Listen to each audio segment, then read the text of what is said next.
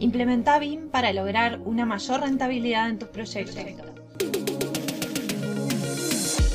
Soy María José de Tesanos, CEO de MDT Arquitectura y te doy la bienvenida al podcast de BIM Online.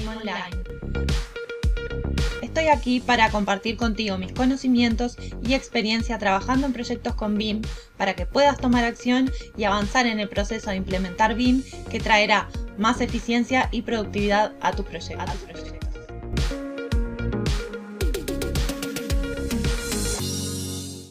Hola a todos, ¿cómo están? Bueno, hoy quiero hablarles de la BIM Conference 2024. Es un evento de BIM que se lleva ya desde hace varios años en el mes de enero. Este año fue el 24 y 25 de enero. Yo desde hace unos tres años sigo las charlas, son ponencias de un excelente nivel. Es buenísimo para, para capacitarse, para mantenerse actualizado, como siempre digo Em, en todo lo que tiene que ver con eventos. Pero este año me tocó, tuve el privilegio de estar del otro lado como ponente, como speaker. Y la realidad es que están los principales referentes del sector en BIM en, esa conferencia y que me hayan convocado realmente fue un honor. Me sentí sumamente privilegiada de poder ser parte, de tener voz y poder también emitir como mi opinión sobre ciertas cosas, pero además poder poner a América Latina en contexto en un evento que es eh, principalmente español. Y ya lo vengo haciendo desde el BIM Coordinator Summit de 2022, que cada vez que hay un evento internacional me parece importante mostrar como la competitividad de Latinoamérica, qué es lo que se está haciendo, porque se están haciendo cosas sumamente interesantes y cómo se va avanzando en eso. Entonces, mi ponencia sobre el rol de los profesionales en BIM, cómo podemos transformarnos y, pasar de ser simplemente profesionales en BIM a liderar la transformación digital desde asumir ese rol de liderazgo, pero también desarrollar ciertas habilidades y poder comunicar y compartir experiencias con otros y ver qué se está haciendo en otros países. Y en definitiva todo esto habla de un cambio de mentalidad, de algo mucho más profundo, que es de lo que hablo permanentemente, de esta mentalidad BIM,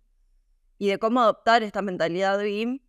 Y al final esto se trata de, un enfoque como mucho más integral de los proyectos, de poder anticiparse a determinados problemas antes de, que el, de que el proyecto se construya, poder verlos con inteligencia, tomar determinadas decisiones, con el único objetivo de generar una inversión más rentable para ese cliente. Y en el caso también de, de todo lo que se está haciendo en América Latina con respecto a la adopción de BIM a nivel país, y hablé también un poco de, qué se está haciendo en, algunos países, mostrando algunos proyectos sumamente interesantes. Y esto tuvo como una, también como una repercusión de que fue como, como cautivar o, poder mostrar qué es lo que se está haciendo, lo cual me parece que si desde mi lugar yo puedo hacer eso, mi objetivo está cumplido. Pero en realidad lo, lo que llevaba más como, como reflexión o como mensaje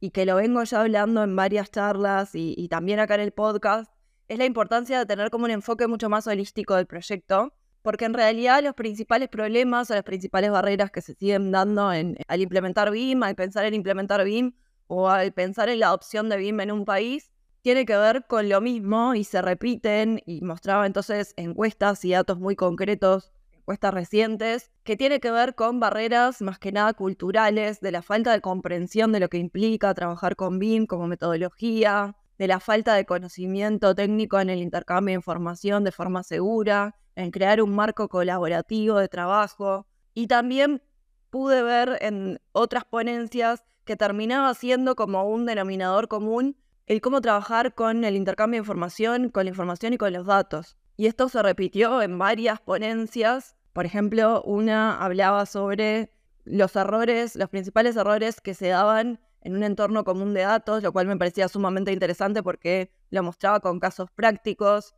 El problema que hay con la nomenclatura de los archivos si seguimos la norma ISO y lo que la norma ISO pide. Y en definitiva todo esto tiene que ver con esto que estamos hablando, no tiene que ver ni con un modelo ni con un software, tiene que ver con el manejo de los datos y la información en los proyectos. Y esto se seguía como replicando, bueno, después los grandes referentes, por nombrar a David Barco, por ejemplo, que él siempre habla a sus ponencias, y esta no fue la excepción, sobre el camino de los datos. y cómo sigue todo esto en avance y cómo esto tiene que ver más con una conciencia social. Y por ejemplo, Javier García Montesinos, que siempre habla de la gestión de activos desde, desde la norma ISO, pero no desde la norma ISO solamente la 19650, sino la 9001, la de calidad, que en definitiva la 19650 que habla sobre el, intercambio de información y la gestión de información en los proyectos. Y obviamente hablar de la norma ISO implica también hablar de, algunos términos que la norma trae, como que es un EIR, como es un, que es un PIM, un AIM, bueno, hay un montón de siglas que significan en definitiva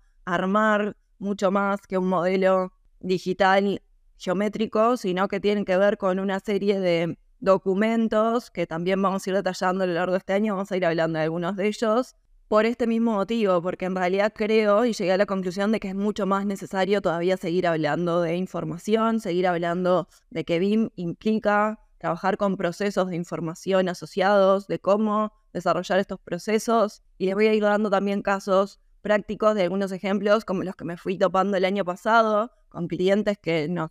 se comunicaban con el estudio para pedir determinadas cosas que tenían que ver en definitiva con, la problemática que enfrentan con el manejo de la información, porque quizás son empresas que ya manejan el software BIM, que no tienen problemas en eso, pero que los problemas terminan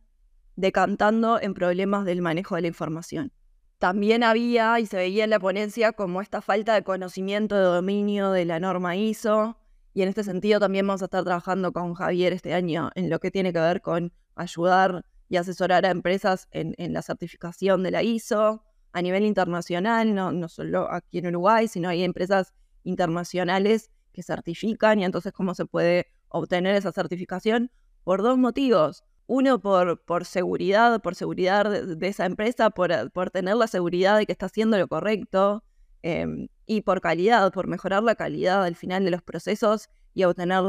los objetivos que se quiere al trabajar con BIM y al hacer esta inversión en esta transformación digital adentro de una empresa solamente con el objetivo de cambiar a un modelo de negocio mucho más eficiente y mucho más rentable. Pero simplemente compartirles esto, compartirles que, que este año se va a enfocar muchísimo en casos prácticos y en casos de, de mostrarles cómo manejar los procesos de gestión y de generación y de intercambio de la información con los modelos BIM en distintos ámbitos, con distintos enfoques. Así que mm, fue esta la, ponencia que terminó como de, mm, de, decantar que en realidad se necesita ir mucho más por ahí. Y es un poco también lo que fueron las dudas sobre las distintas ponencias que venían todas como desde el mismo lugar. Esa necesidad de conocer cómo gestionar la información, cómo manejar la información. Hace algunos años atrás, esta misma BIM Conference, en ediciones anteriores, se hablaba mucho más de qué era BIM, o de cómo empezar con BIM. Hoy en día creo que hay un nivel un poco más avanzado en, empresas que ya se han abocado a empezar a, trabajar con BIM, pero obviamente tienen errores y esto también lo, manifestaba el año pasado que veíamos viendo en lo que tenía que ver con, con, el cuestionario que tenemos en la página web de MDT, donde te asesoramos, te vamos guiando qué necesidades tenés con respecto a BIM y cómo seguir, que la mayoría de las empresas y de los estudios manifestaban eso, que habían empezado de forma errónea y no sabían cómo seguir, que asumían que tenían un equipo que le falta capacitación, eh, pero no saben bien por dónde, o que tienen que asumir más recursos, pero no saben por dónde invertir o quieren invertir de forma segura y estar seguro de cuál es ese siguiente paso. Y en eso también nos estuvimos ayudando. Entonces, también mi rol este año, porque yo cada año también reflexiono un poco sobre qué necesita mi estudio de mí o qué necesita la industria de mí, cómo puedo aportar desde un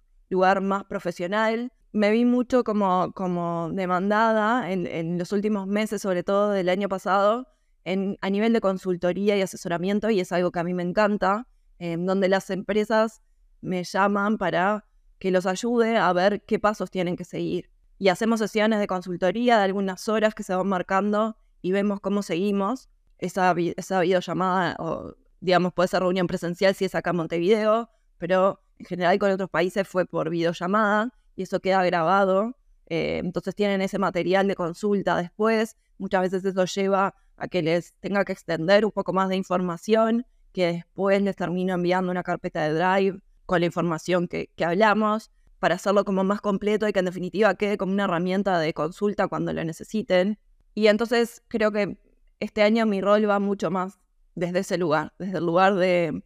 de asesorar a empresas que ya han comenzado, que dieron sus primeros pasos, pero que no obtuvieron los resultados que esperaban, porque dieron pasos de forma errónea, porque empezaron por una capacitación de software y no sabían después cómo seguir, porque obviamente BIM no termina ahí, sino que ni siquiera empezó. Para aquellos, que, para aquellos profesionales que, que recién estén viendo cómo comenzar o que ya comenzaron pero quieren seguirse capacitando, tenemos nuestra plataforma digital de BIM Online, seguimos ayudando desde ese lugar, pero me parece que es como,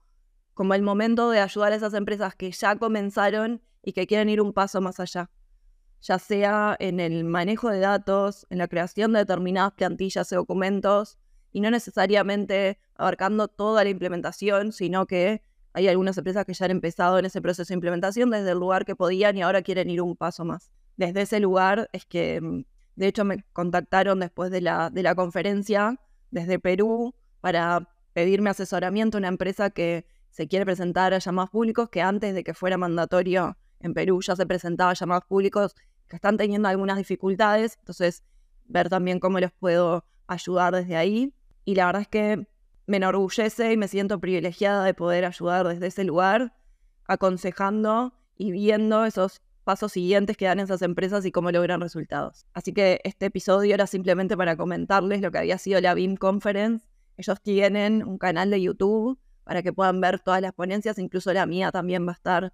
colgada en el canal de YouTube en los próximos meses y lo vamos a ir compartiendo también por la newsletter de BIM Online. Así que nos vemos en el próximo episodio.